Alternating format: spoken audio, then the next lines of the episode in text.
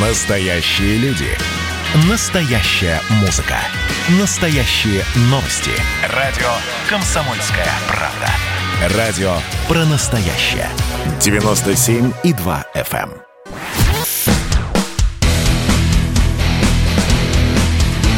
Программа с непримиримой позицией. Вечерний Мардан. Всем здравствуйте! В эфире радио «Комсомольская правда». Я Сергей Мордан. И всем здравствуйте, и с вами Мария Бутина. Это та самая Мария Бутина. Я даже долго не буду представлять. Кому любопытно, кто такой темный не знает, ну залезьте в Google, в Google найдете там 500 тысяч сообщений, фотографий, видео. А предвосхищая вопросы, которые я уже вижу в Ютубе, нет, с Кашиным мы больше не работаем. Ну и начнем помолясь тогда. Так, главные новости сегодняшнего дня. Первая новость, к сожалению, трагическая. Главный дирижер Михайловского театра Александр Ведерников умер сегодня в Москве в возрасте 56 лет, сообщил генеральный директор Большого театра России Владимир Урин. Причина коронавирус, о дате похорон пока что ничего не сообщается. Ну, вот так вот. Но в ближайший месяц, это уже положительная новость, начнется вакцинация от коронавируса в Москве всех желающих, со- сообщила заммэра Ракова. Я думаю, что это уже, уже очень хорошая новость. И вторая, такая оптимистичная, скажем так. А, ну и Александр Григорьевич порадовал сегодня, отец родной, э, сказал, что пленных больше брать не будет. Цитирую сейчас дословно. «С сегодняшнего дня, особенно в квартирах граждан, куда они прячутся, мы в плен никого не берем. Если кто-то прикоснется к военнослужащему, он должен уйти оттуда как минимум без рук. Дальше все. Нам отступать некуда, и мы отступать не собираемся. Просто вот мой герой, поджигатель, просто вот ни дня без э, репризы. Поехали. Вечерний Мардан. Так, прежде чем мы начнем, напоминаю, WhatsApp Viber 8 967 200 ровно 9702. Те, кто нас начал смотреть в YouTube, идет прямая трансляция, работает чат. Милости просим. Кто уже здесь, не забывайте нажимать кнопку «Нравится», подписываться на YouTube-канал «Радио Комсомольская правда». Первая наша тема – это армяно-азербайджанская война, как вторая Карабахская война, как ее называют э, специалисты. А обсудить э, мы хотим, э, ну, такой уже, видимо, своего рода эпилог, потому что люди, которые в военном вопросе разбираются, говорят, что военное поражение Карабаха практически неминуемо. И сегодня по этому поводу написал большой пост а, Игорь Стрелков, герой войны в Донбассе. И поэтому с Игорем Ивановичем мы сейчас и обсудим эту тему. Игорь Иванович, здрасте. Здравствуйте. Здравствуйте, Игорь Иванович. Слышно нас хорошо. Смотрите, Да, смотрите, я решил не пересказывать э, ваш спорт целиком, потому что, мне кажется, вот э, ваша прямая речь будет здесь э, куда как более уместна, но тем не менее, вот с чего вы зашли, что история никого ничему не учит, если ее игнорировать. Расскажите, пожалуйста, для слушателей, как вы видите вот этот вот финал или эпилог Второй Карабахской войны и как э, дальше, по вашему мнению, будут развиваться события? Ну, во-первых, я э, все-таки не утверждаю, что мы наблюдаем прямо эпилог и финал. Мы э, видим пока промежуточный результат, э, который может действительно завершить войну в ближайшее время, если Армения не получит никакой внешней военной прямой помощи. Игорь В этом случае поражение Армении в Карабахе, Дропе-Арцахе в принципе неизбежно. Вопрос в том, что даже, как говорится, изначально э, обозначив эту позицию буквально в первые дни начала этой войны, я не предполагал, насколько быстрым будет поражение Армении в этой войне, даже в том виде, в каком оно есть сейчас.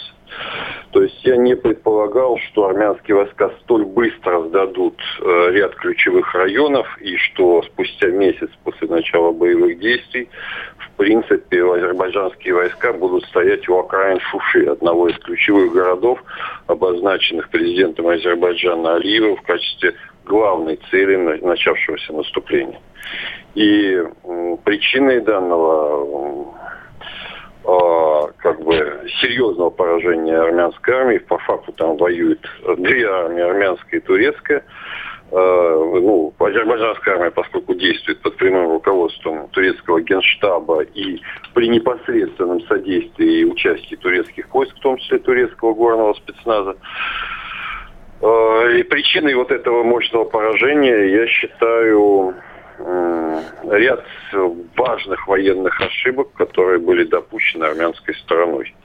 Э, перечислять? Да, обязательно, обязательно. Это, это же самое интересное, потому что как бы в сети полно, в общем, псевдоэкспертов, которые там вполне кабинетно судят о том, что происходит, а вы, в общем, конкретно ошибки перечисляли.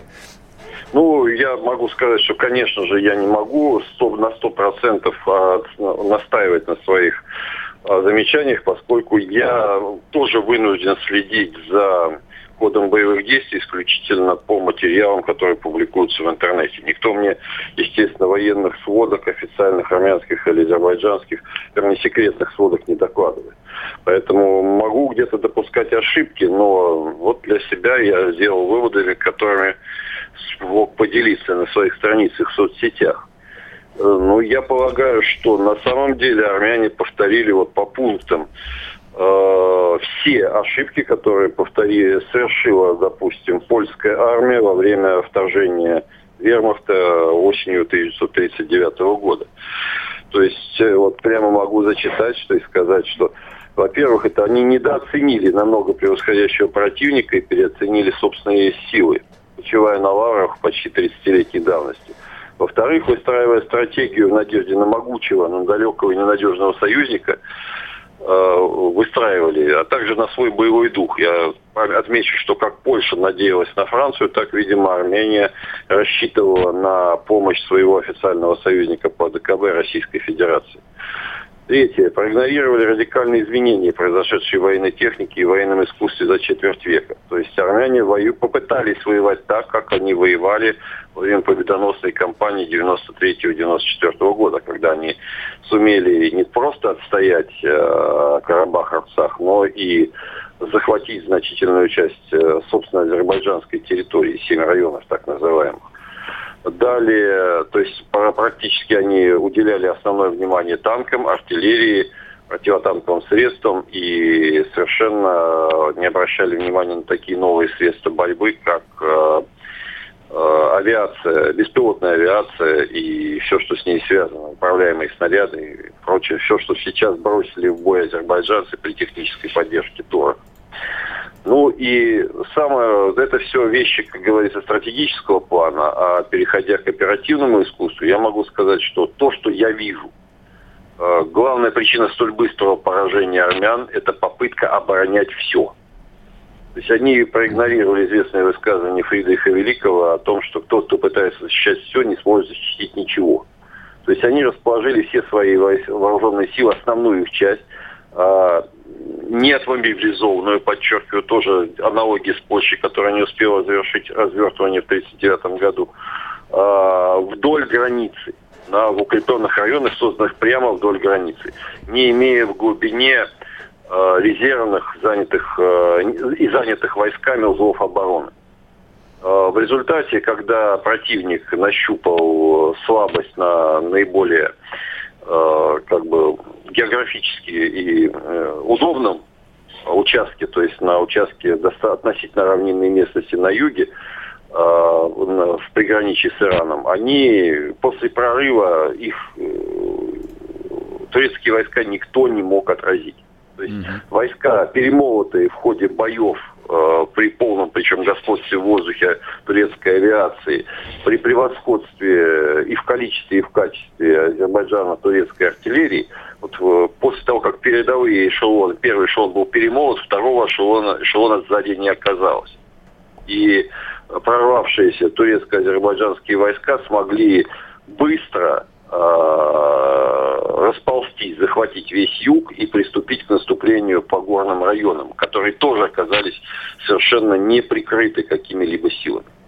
Если бы армяне подготовили вторую линию обороны на глубине, сделали первую линию обороны, условно говоря, как это принято говорить, передовой, то есть э, прикрывающей предполье основной линии обороны, так, этого, такого поражения не произошло.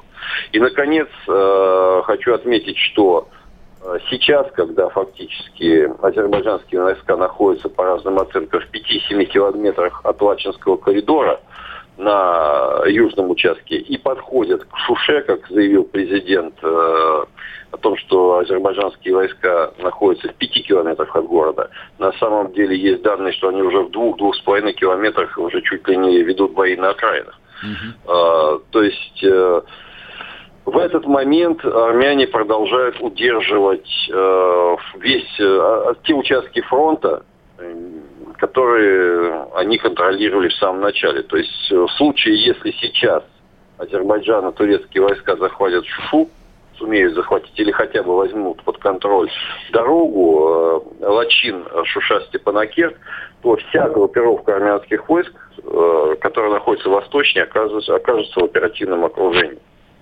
И отступать уже будет, как говорится, снимать оттуда войска, сокращать линию фронта будет уже поздно, просто по причине того, что разгром будет неминуем. Это надо было, необходимо было, на мой взгляд, конечно, хорошо рассуждать из Москвы, из дивана, но, э, на мой взгляд, это надо было сделать намного раньше, в тот момент, когда был допущен прорыв в районе Джабраила, и когда азербайджанские войска сумели захватить Гадрут и начали распространяться по югу занятой армянами территории. Игорь Иванович, мы сейчас уйдем на двухминутный перерыв, а, вернемся и продолжим тогда беседу с вашего позволения. С нами на связи Игорь Стрелков. Говорим мы о ситуации на армяно-азербайджанском фронте, так его назовем, о войне в Карабахе, где, в общем, все идет к военному разгрому. Не уходите, скоро вернемся к вам. Вечерний Мардан.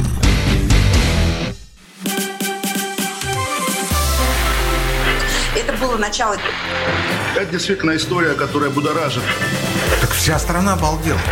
И Россия родина слонов, она от океана до океана, да, и мы, мы всегда правы, мы никогда не сдаемся. И самое главное, что же будет дальше? Комсомольская правда. Это радио.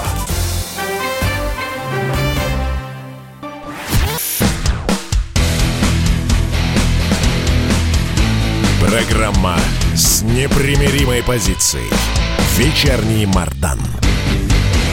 И снова здравствуйте. В эфире радио «Комсомольская правда». Я Сергей Мардан я Мария Бутина. Игорь Иванович, у меня к вам вопрос. Вот многие говорят, что вот это, а, этот конфликт, а, карабахский конфликт, он стал ярким проявлением информационной войны. Значит, там было огромное количество действительно вбросов и с той, и с другой стороны. Значит, стороны пытались всячески использовать именно информационные вбросы, чтобы втянуть, значит, в этот конфликт а, другие стороны, значит, третьи и разных игроков международного поля. Как вы считаете, есть ли здесь составляющая информационной войны и сыграла ли она какая, какую какую-либо роль в этом конфликте? Ну, давайте отметим следующее, что война это не двухсторонняя. То есть это война, в которой Армения сражается ну, в одиночку. Ну, имеется в виду Армения вместе с Карабахом, в принципе. Армянская армия воюет э, там с самого начала и воевала и тогда, в 90-х годах. А со стороны Азербайджана конфликте прямо военным путем участвует Турция. Я уже отметил, что действует по многочисленным данным успешно, причем очень успешно действует турецкий горный спецназ, участвует в боевых операциях, участвует несколько тысяч, как минимум, сирийских боевиков, которых Турция перебросила туда и которых надеты в азербайджанскую форму. Сегодня, если вы следите за сообщениями, армяне выложили видео пленного боевика сирийского с высокой степенью достоверности, это действительно так. Угу. Турки прикрывают небо Азербайджана своими истребителями F-16, фактически гарантируя полное господство в воздухе. Турецкая радиоэлектронная борьба подавляет армянские силы. Ну и, в общем-то, турецкие беспилотники под управлением турецких же операторов внесли значительный вклад в уже имеющиеся успехи. Мы имеем на лицо коалицию, турецкую коалицию, поскольку азербайджанцы это, это тюрки, ну, значит, по крайней мере, две трети населения, э, против действующей против одной Армении. Нельзя говорить о том, что третья страна. Третья страна уже участвует в боевых действиях, и это, в этом содействует и Израиль, на самом деле являющийся союзником Турции. То есть именно он поставил Э, Азербайджану тоже значительное количество беспилотников и осуществляет их техническое обслуживание. Так, собственно, Поэтому... где информационный сегмент, если вы видите его вообще? Использовались ли информационные сегмент, войны? Конечно же, конечно же, информационные сегменты есть с обоих сторон. турки и азербайджанцы упирают, э, ведут пропаганду с целью доказать, что их э, действия являются справедливыми и полностью соответствующими международному праву. Армяне вопят на весь мир о том, что они подверглись агрессии и о том, что им необходима помощь. Ну, а это играет какую-то же... роль? То есть, в принципе, или, или это исключительно вот информирование значит, э, мирового сообщества о своих позициях, или это все-таки играет какую-то роль? То есть удается с помощью информационных кампаний, вбросов, информирования, назовите это как угодно, перетянуть кого-то на свою сторону? Или это не играет никакой роли? Э, на самом деле э, глобально изменить ситуацию не может ни та пропаганда ни той, ни другой страны. Э, турецкая пропаганда и азербайджанская, она нацелена на страны, которые и так в данном случае могли бы поддержать действия, то есть в первую очередь на исламский мир, на часть арабов, арабского мира. То есть они нацелены туда, чтобы обеспечить поддержку оттуда больше, в большей степени. Армянская пропаганда апеллирует сразу в две стороны. Она апеллирует, апеллирует к Европейскому Союзу, где сильные позиции армянской диаспоры, апеллирует к США, где тоже мощное лобби имеется. И во в другую сторону, в сторону Российской Федерации, поскольку Армения – официально является членом ОДКБ, то есть и союзником Российской Федерации, то есть у нас имеется с ними оборонительный союз. Игорь Иванович, вот, здесь, прошу прощения, да. перебью вас. А скажите, пожалуйста, а вмешательство России, возможное военное вмешательство России, а может ли оно переломить ситуацию и какого масштаба военное участие российской армии должно быть, чтобы, в общем, либо остановить там армяно-азербайджанские части, либо восстановить статус статус-кво. Ну, во что, в общем, как бы я там не очень верю. К сожалению, ограниченного участия Российской Федерации в этой войне быть не может. Если Почему? Российская Федерация... По одной простой причине, поскольку, и подчеркиваю, в конфликт вовлечена Турция. Если бы Азербайджан действовал строго самостоятельно, и то достаточно было бы, наверное, окрика действительно из Москвы, чтобы перемирие, заключенное в Москве, соблюдалось 10, если не ошибаюсь, октября, mm-hmm. действительно соблюдалось. Но за э, Алиевым стоит Эрдоган, э, причем гарантировавший Алиеву свою полную поддержку и оказывающий эту поддержку, а за армянами не стоит никто. И в этой ситуации Азербайджан, естественно, будет пытаться продавить ситуацию, и у него это получается. А что это означает для а, России? Давайте вот немножко о России поговорим. Федерации, угу. что попытка это означает для Российской Федерации, что попытка принудить Азербайджан к миру будет означать прямое вооруженное столкновение с турками с очень высокой вероятностью. Причем и на территории Азербайджана, потому что на территорию Армении иначе российские войска не попадут, и на территории, естественно, Сирии, где турки поддерживали, поддерживают и будут поддерживать так называемую зеленую оппозицию в Идлибе где боевые действия могут начаться сразу, в любой момент, если российские войска вмешаются в конфликт в Карабахе. То есть это вмешательство Российской Федерации вооруженным путем. А я в данном случае специально э, отстраняюсь от оценок, правильно, неправильно, я говорю как факт. Угу. Немедленно это будет большая война. Причем я уверен, что в стороне от этой войны не останутся и уважаемые партнеры, киевские партнеры Владимира Владимировича, которые сейчас, кстати, активно подтягивают войска к линии разграничения на Донбассе. Вот, видимо, рассматривая возможность при определенном раскладе принять участие вот, и ударить тогда, когда это будет наименее удобно для Москвы, для Кремля. Ясно, спасибо большое. Игорь Стрелков был с нами. Говорим мы об армяно-азербайджанском конфликте. А я еще буквально пару цифр хотел а, сказать, то, что вот в интернете мне удалось найти. Сразу оговорюсь, официальных данных, а, ну, которым можно было бы однозначно доверять, не существует. Но вот то, что пишут военные эксперты, ну, достаточно с приличной репутацией. За месяц боев а, армия Нагорного Карабаха потеряла убитыми более 6 тысяч человек. Огромные потери, что составляет более 30% от ее довоенной численности. Потеряно не менее 110 танков. Это почти 40% общей численности. Не менее 12 э, РСЗО установки залпового огня 30%, около 100 орудий и минометов, больше 20%. 25, не менее 6 ЗРК ОСА, это 60%, было уничтожено более 100 крупных складов боеприпасов, ГСМ, вооружения. Но это все было бы, в принципе, терпимо, если бы, если бы а если бы, в общем, вопрос а, военного снабжения был бы независимым, а, ну, примерно как в Донбассе, например. То есть северный ветер э, надует снаряды сколько хочешь. А здесь неоткуда дуть, потому что Россию от Армении отделяет, я напомню, Грузия. То есть ее умиротворяли в 2008 году, но не вполне.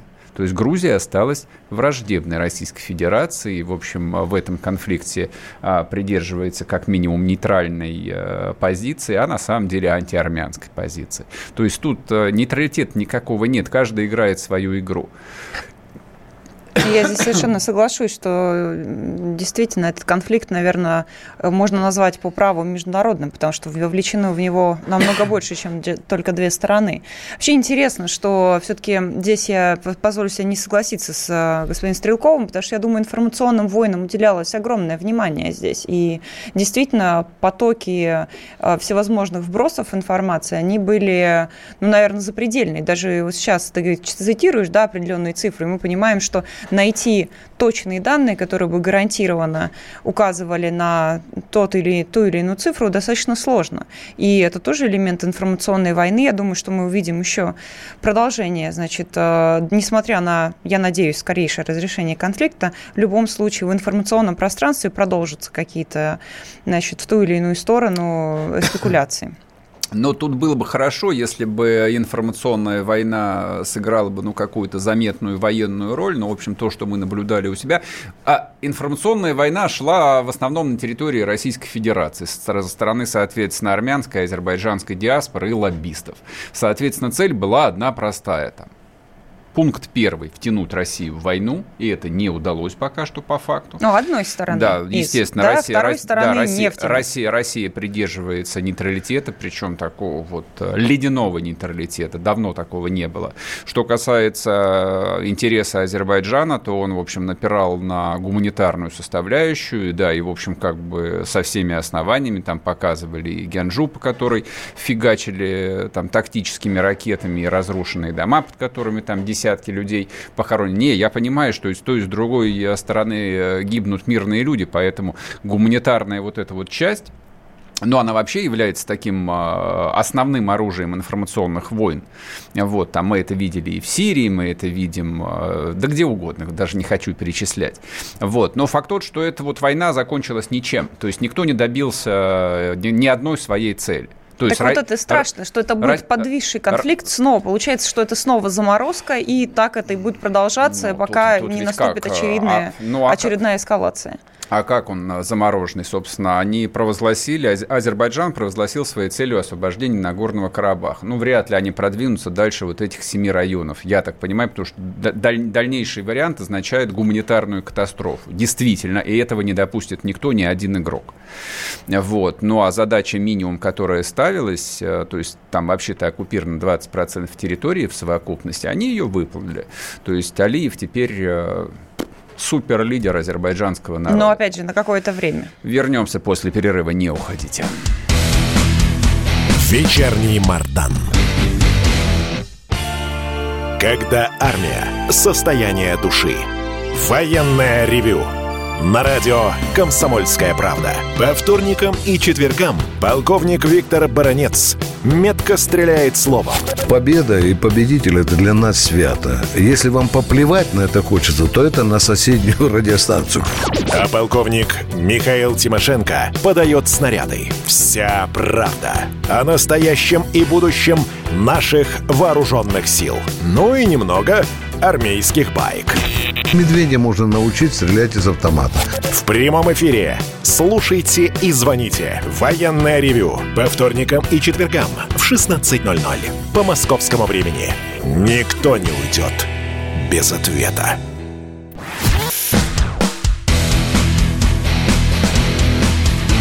Программа с непримиримой позицией. Вечерний Мардан.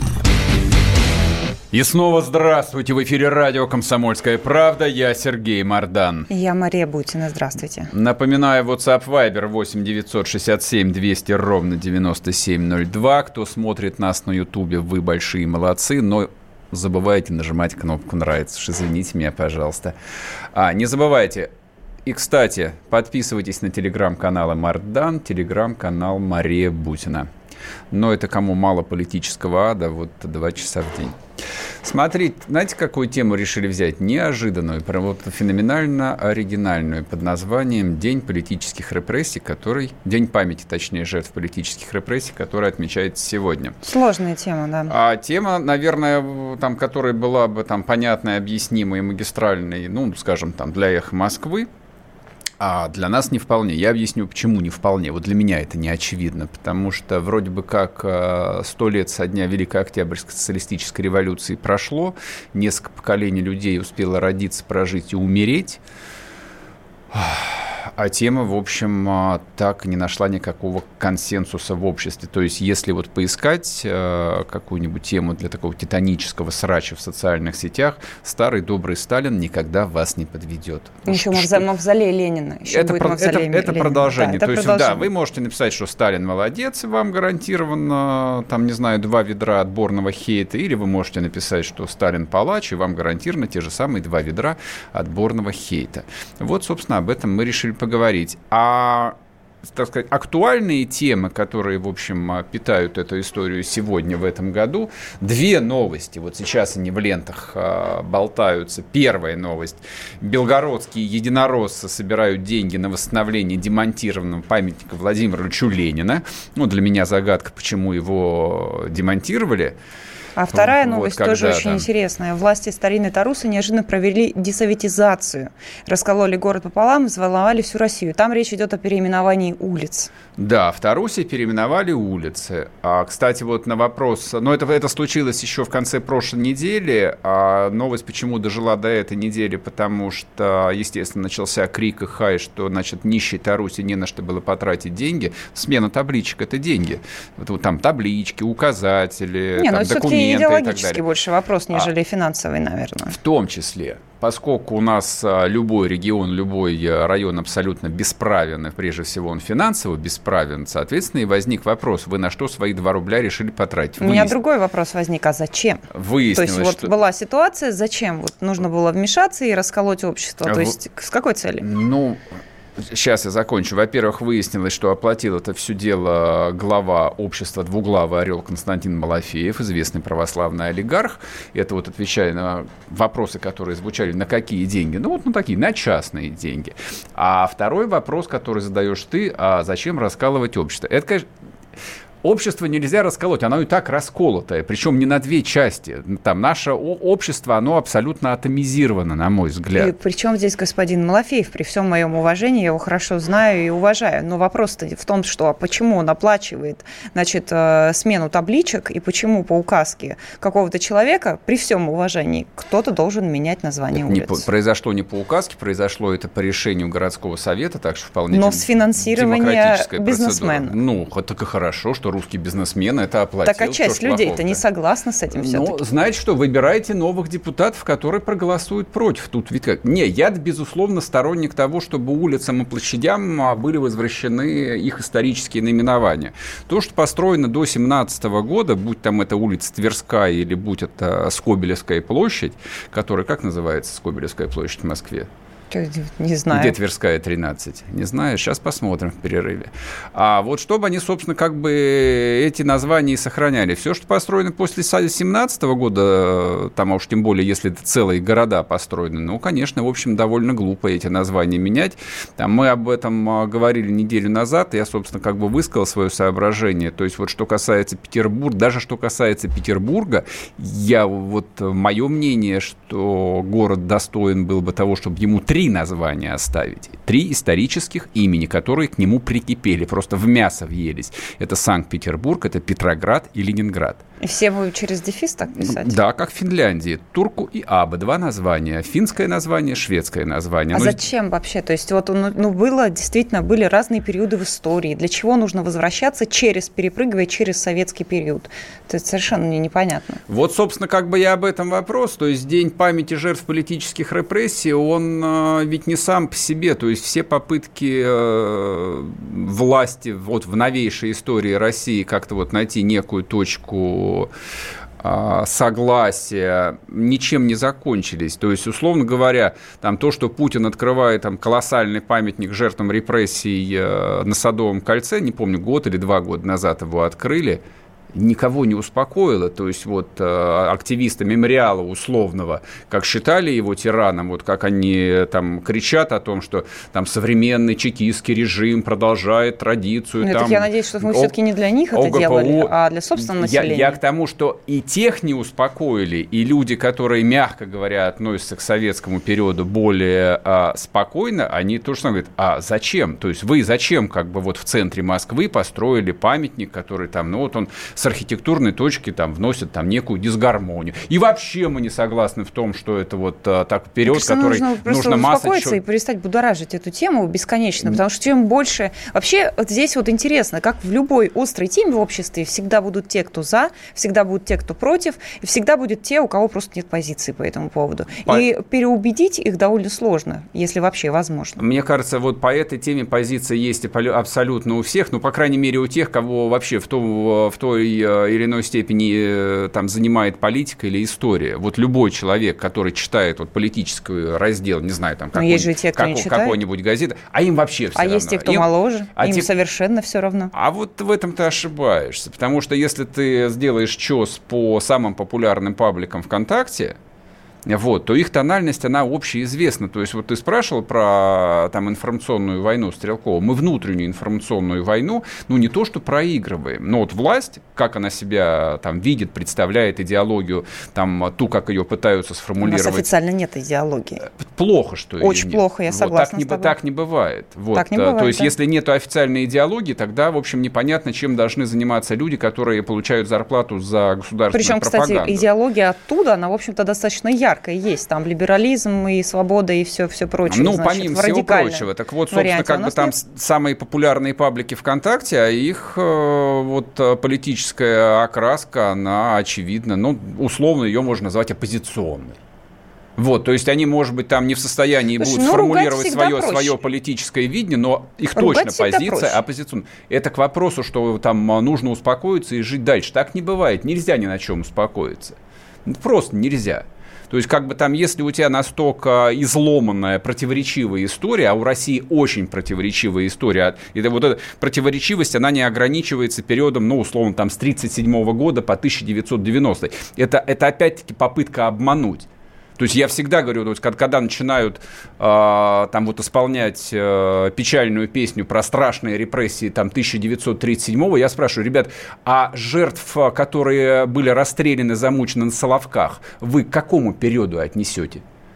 А те тысячи священников и э, прихожан, которых закопали на Бутовском полигоне – это какой период? А те, кто похоронило белое движение? А те, кого похоронили, когда выселяли после коллективизации людей, это в какой период? Ну, то есть ничего оригинального. Это вот то, что я сейчас говорю, это вопрос, который там Солженицын еще задал, который, собственно, вот и сформулировал позицию о том, что красный террор – а он был, естественно. Гражданская война – это всегда террор. Он начался ровно с 18 года.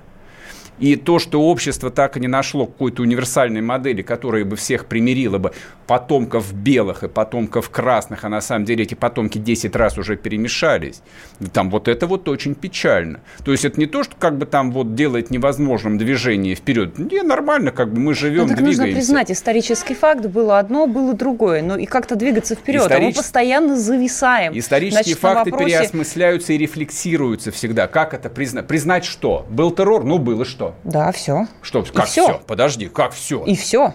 А То как... есть вот на, и на этом мы заканчиваем, не, ставим точку и живем подожди, дальше. Нет, ну, так действительно. не получится. Так а почему бесконечно каемся? Мы каемся перед всеми, не, ходим никто памятники не вечно речь, речь устанавливаем. Там вопрос идет совершенно о другом. То есть вот люди, которые, ну, допустим, борьбу с э, вот этими сталинскими условными репрессиями сделали своей профессией, и спустя сколько уже прошло там 90 э, э, лет продолжают ним, вот бороться со Сталиным проклятым, с 1937 годом. Вот, вот для них это профессия, они с нее живут.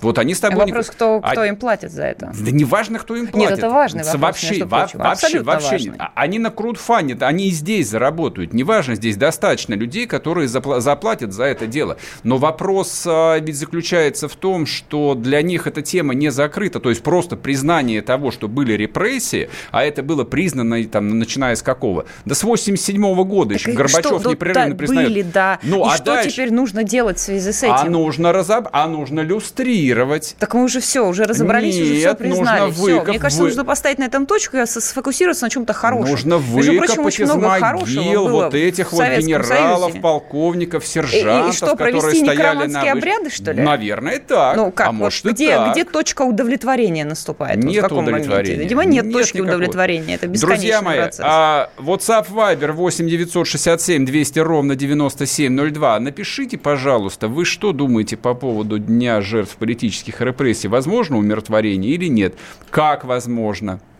То же самое, те, кто смотрит нас в Ютубе, ну напишите, а что вот с этим делать? То есть достаточно построить памятник примирения, но в Испании построили, а толк никакого нет, Франка выкинули из могилы, оказывается, он все равно фашист и гад.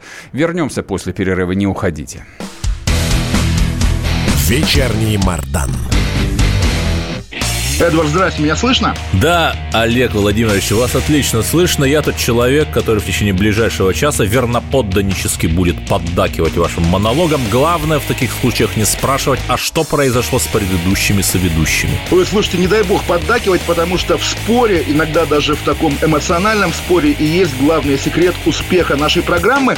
А так получается, что мы просто жертвуем от щедрот наших а в ответ получаем пощечины и плевки. Надо ли это нам? Слушайте, вы обещали поддакивать, в итоге я поддакиваю, потому что я совершенно с вами согласен. Отдельная тема с Олегом Кашиным и Эдвардом Чесноковым. На радио «Комсомольская правда». По будням в 9 вечера по Москве.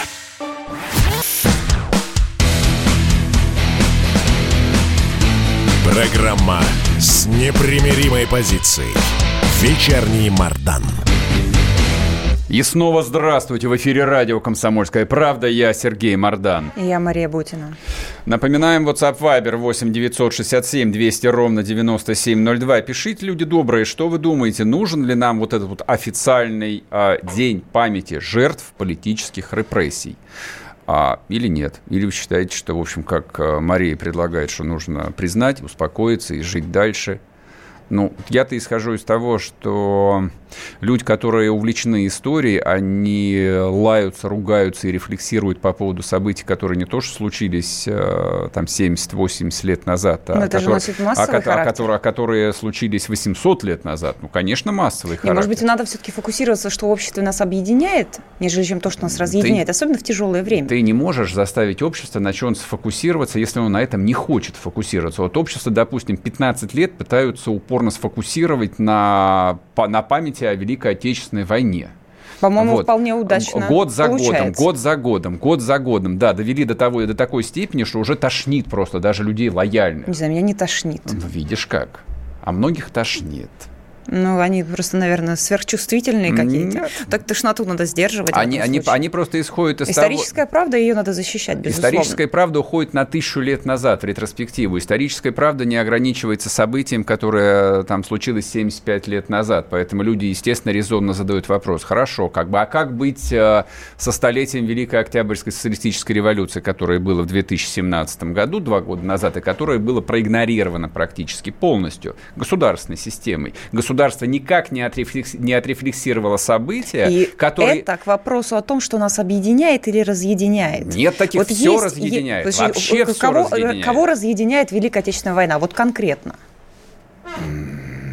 Ну, допустим, да, это единственное событие, но история тысячелетней... Это к вопросу о том, что нас Нет, все-таки объединяет. история тысячелетней России не ограничена одним событием и одной войной. Так я тебе о фокусе говорю, о том, что важно. Важно то, что у нас общее. Понимаешь, внося разлад в общество, ничего хорошего не построишь. Люди в этом видят фальш, потому что как бы они эту логику, естественно, улавливают о том, что власть, система, да, как бы нащупала точку, вот на, на которой, ну, точка согласия некое, там, 9 мая. И что в этом плохого? 9 это мая, хорошо. Да, 9 мая гражданская Пасха, но оно слуш, хочет услышать, а дальше что? А какова та самая идеология? А как мы относимся так к надо нашей... сначала Конституцию Конституции убрать, запрет идеологии, как потом мы... перейти к тому, как чтобы она все-таки была. Как мы относимся к тысячелетней истории, как мы относимся к революции, как мы относимся к русскому расколу, как мы относимся к покорению там, Крыма, в конце концов, как мы относимся к русской экспансии за Урал. То есть в русской истории такое количество спорных вопросов. Но это потому, да, что у нас есть история. Любой, естественно, любой вопрос, он спорный, он любой вопрос, как бы там, ну, на локальном... Давай, практически на, любой. На, Мы только что сошли, что вопрос Великой да. Отечественной войны не спорный.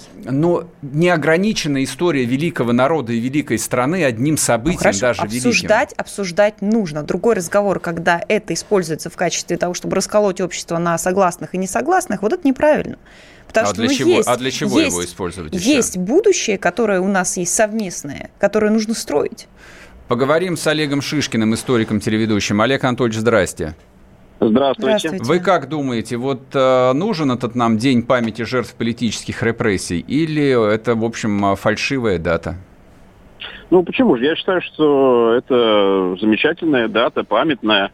Конечно, у многих людей есть э, на это свои личные какие-то впечатления. Тем более, что страна пережила эти события. И, кстати, переживала их не только в 30-е, но, конечно, надо сказать, и в 20-е годы, и в 40-е, и в 50-е.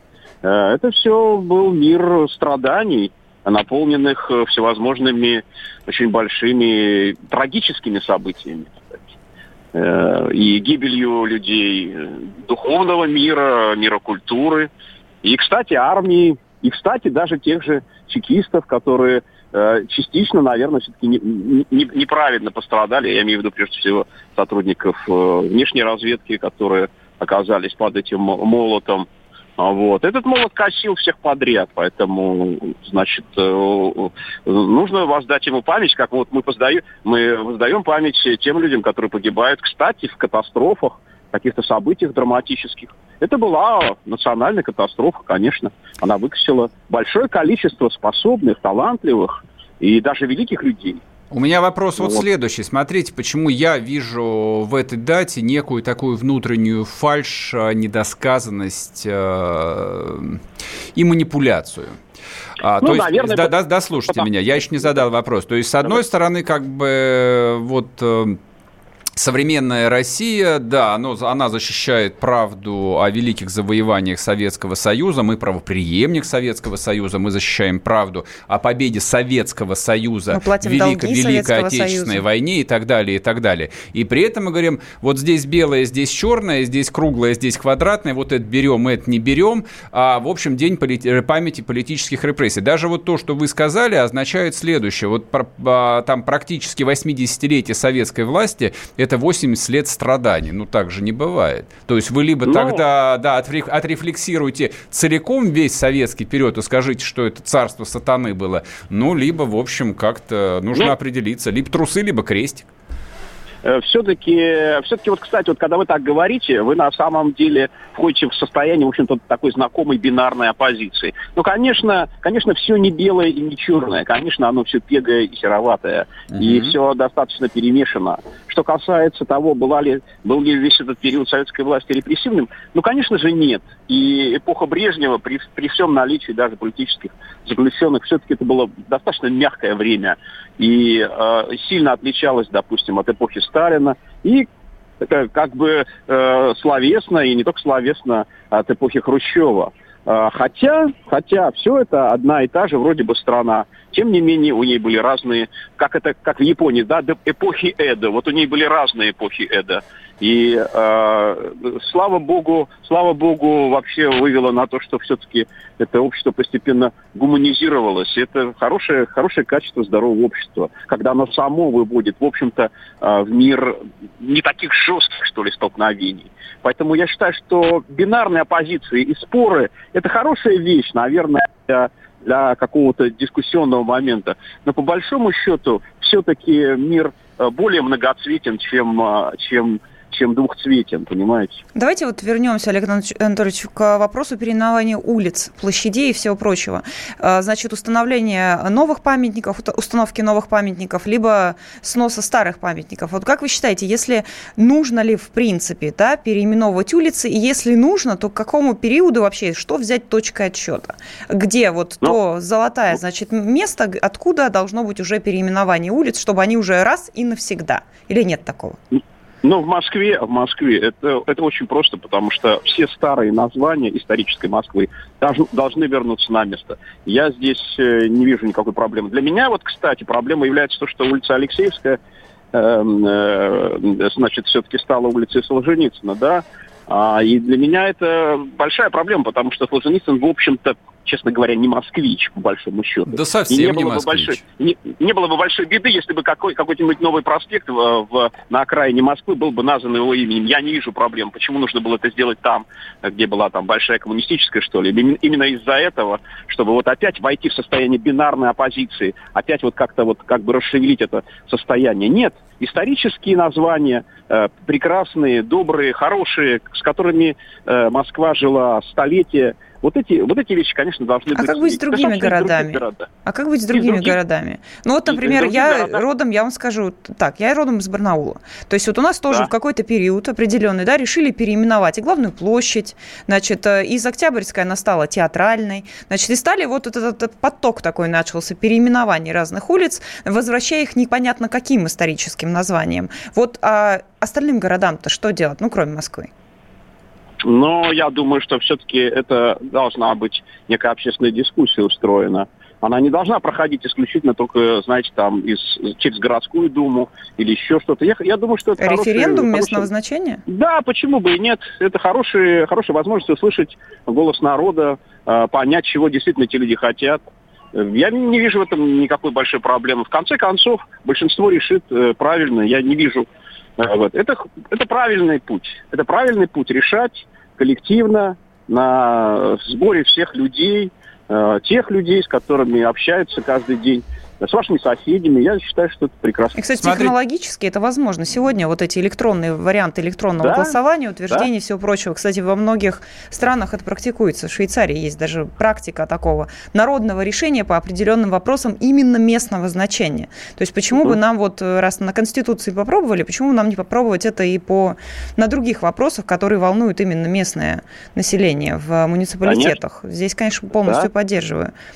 Но смотрите, я просто напомню вам вопрос переименования станции метро да. Войковская, вот названной в честь кровавого ленинского угу. палача Воякова. Угу. А не пришли ведь ни к какому консенсусу? Не пришли. Ну, не пришли. А, году, а, а году в 90-м, 91-м с песнями и плясками поддержали бы решение Юрия Михайловича Луч, Луч, Лужкова о переименовании станции. Но ну, руки не дошли тогда. Когда-нибудь э, это все переименуется, тем более, что в общем-то, станция, скажем так, лапидарная, она не сильно отличается от других станций подземного залегания на этом маршруте. Э, в общем-то, не, не, не, не произведет она. Да, она может быть станции памяти Николая II. Было бы неплохо, вполне, кстати, вполне, да. Вполне, могло бы быть. Это был бы резонанс. Олег, спасибо вам большое. Мы уходим на перерыв. Олег Шишкин был с нами, историк-телеведущий. Поговорим мы, соответственно, о Дне памяти жертв политических репрессий, который, говорят, отмечается сегодня. Вот. Ну, а мы решили просто об этом потолковать. Кстати, вот отличный комментарий относительно переименований.